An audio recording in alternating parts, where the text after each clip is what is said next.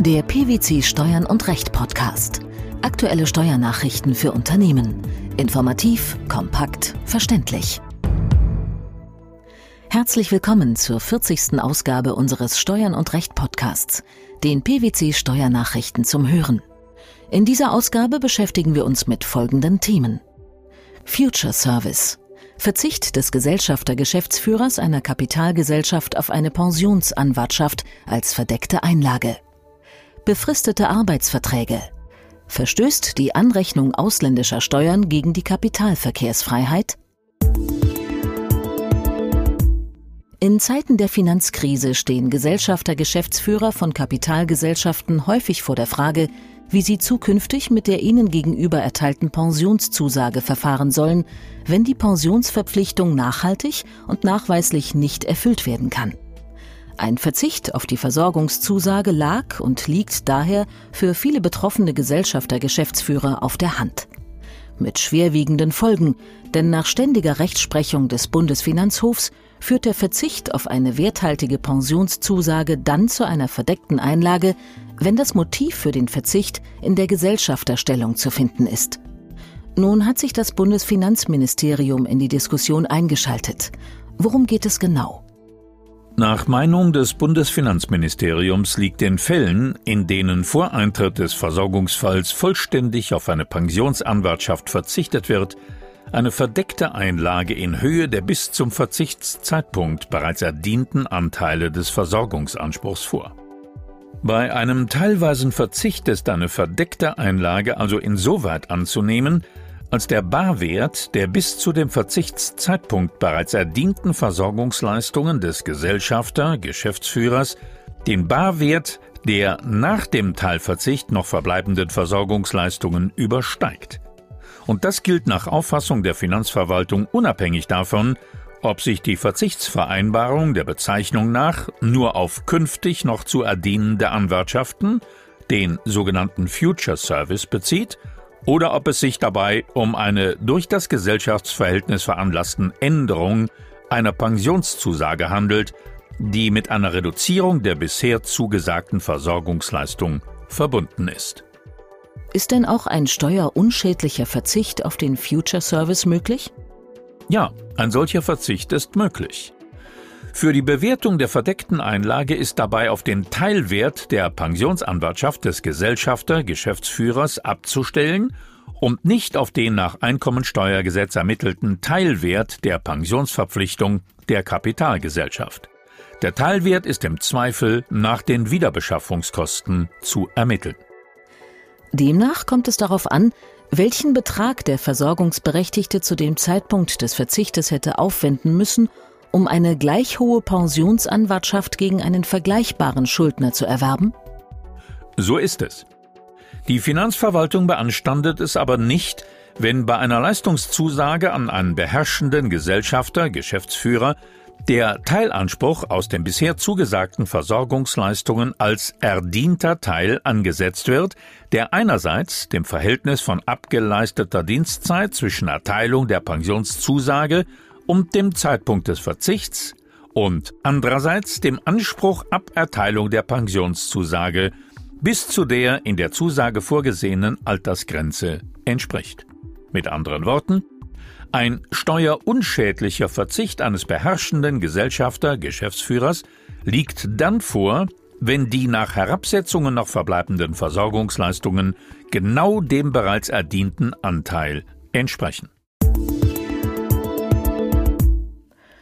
Wenn sich Arbeitgeber nicht langfristig an einen Mitarbeiter binden wollen, ist der Abschluss eines befristeten Arbeitsvertrags ein beliebtes Mittel. Der Vorteil liegt dabei auf der Hand. Das Arbeitsverhältnis endet nach einem bestimmten Zeitraum, ohne dass es einer Kündigung bedarf. Aber wie ist die Sachlage, wenn mit einem Mitarbeiter mehrfach hintereinander ein befristeter Arbeitsvertrag geschlossen wird? In solchen Fällen spricht man von einer sogenannten Kettenbefristung. Das sich daraus ergebende Problem kann sein, dass der Arbeitnehmer einen unbefristeten Vertrag einklagen kann. Das Bundesarbeitsgericht hatte beispielsweise jetzt einen Fall zu entscheiden, in dem eine Arbeitnehmerin innerhalb von elf Jahren sage und schreibe 13 Mal einen befristeten Arbeitsvertrag erhalten hatte, wobei es sich jedes Mal um einen Vertretungsvertrag für andere Angestellte mit unbefristeten Verträgen handelte. Dagegen klagte die betroffene Arbeitnehmerin, weil nach ihrer Ansicht nach so einer langen Zeit kein vorübergehender Vertretungsbedarf mehr vorliegen konnte und dadurch auch kein sachlicher Grund für die Befristung. Hatte die Klage denn Erfolg? Zunächst nicht. Der Europäische Gerichtshof war zum Beispiel der Meinung, dass eine wiederholte Befristung von Arbeitsverträgen nicht zwangsläufig auf einen Rechtsmissbrauch schließen lässt, sondern dass eine Kettenbefristung rechtswirksam sein kann, vorausgesetzt, es liegt ein triftiger Grund dafür vor. Allerdings sind nach Auffassung der Europarichter die nationalen Arbeitsgerichte verantwortlich für Rechtsmissbrauchskontrollen. Deshalb hat der EuGH den Fall auch zurückverwiesen an das Bundesarbeitsgericht. Und zu welcher Entscheidung kamen die Richter dort? Das Bundesarbeitsgericht sah in der 13-maligen Befristung innerhalb von elf Jahren einen Rechtsmissbrauch durch den Arbeitgeber. Allerdings ist der Rechtsstreit immer noch nicht beigelegt, weil die Sache jetzt dem Landesarbeitsgericht Köln vorliegt. Der Arbeitgeber kann sich dort entlasten, wenn er entsprechende Sachgründe benennen kann, die gegen eine rechtsmissbräuchliche Befristungskette sprechen. Wann sind denn diese Sachgründe erfüllt? Worauf kommt es an? Das Gesetz über Teilzeitarbeit und befristete Arbeitsverträge sieht als sachliche Gründe für die Befristung eines Arbeitsvertrags zum Beispiel, dass ein Arbeitnehmer zur Vertretung eines anderen Arbeitnehmers eingesetzt wird oder dass der betriebliche Bedarf an einer Arbeitsleistung nur vorübergehend besteht.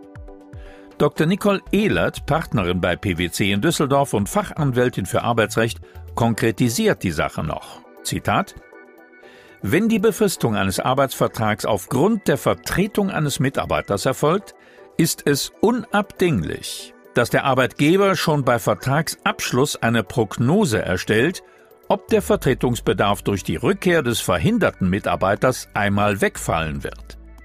Den Zeitpunkt der Rückkehr muss er dabei nicht einschätzen, aber die Dauer des Vertretungsbedarfs. Der befristet eingestellte Mitarbeiter muss auch nicht genau die Arbeit des verhinderten Mitarbeiters verrichten. Der Arbeitgeber kann also die Aufgaben umverteilen. Es ist jedoch erforderlich, dass zwischen dem Vertretungsbedarf und der befristeten Einstellung ein Kausalzusammenhang besteht. Zitat Ende. Es scheint aber trotzdem so, als gäbe es keine eindeutigen Kriterien dafür, wann ein Rechtsmissbrauch vorliegt, oder täuscht dieser Eindruck? Nein, der Eindruck täuscht nicht. Es ist in der Tat so, dass dem Urteil des Bundesarbeitsgerichts keine klaren Kriterien oder zeitliche Grenzen bezüglich eines potenziellen Rechtsmissbrauchs zu entnehmen sind.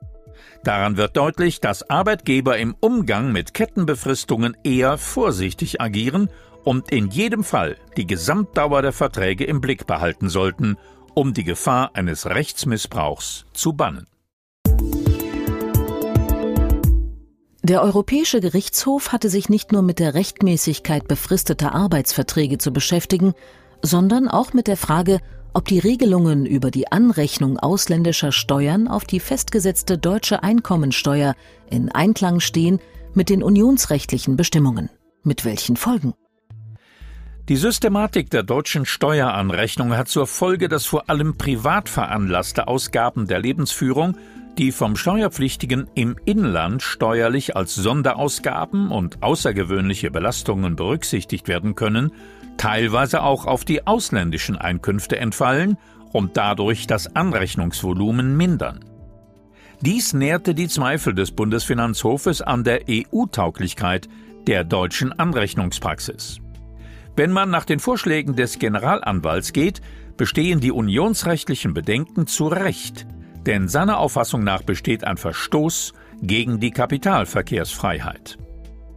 Was genau war denn der Auslöser für die Vorlagefrage des Bundesfinanzhofs?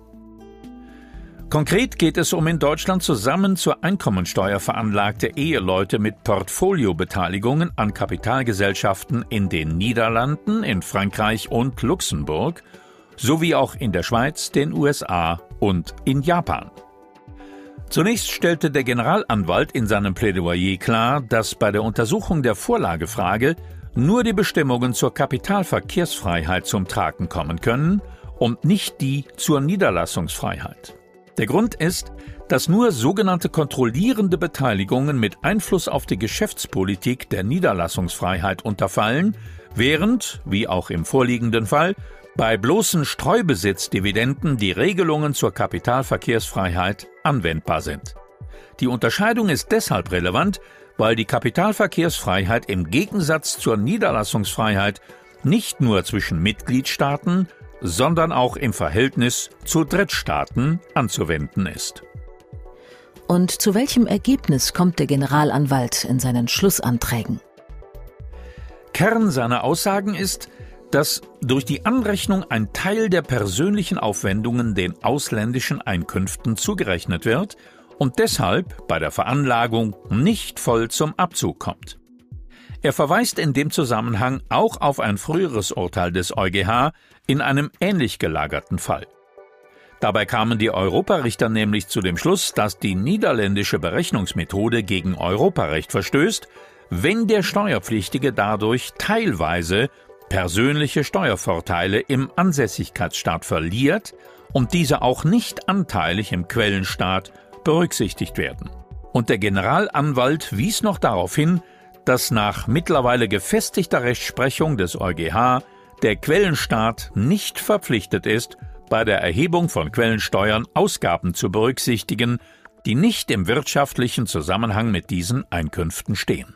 Es könnte also allein die Aufgabe des Ansässigkeitsstaates sein, diese Ausgaben vollständig im Inland zu berücksichtigen.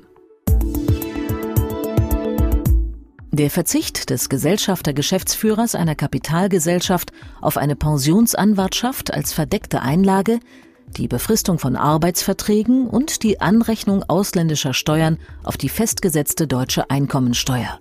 Das waren die Themen der 40. Ausgabe unseres Steuern und Recht Podcasts, den PwC Steuernachrichten zum Hören. Wir freuen uns, dass Sie dabei waren und hoffen, dass Sie auch das nächste Mal wieder in die PwC Steuernachrichten reinhören. Steuerliche Beiträge zum Nachlesen finden Sie in der Zwischenzeit unter blogs.pwc.de slash steuern minus und minus recht.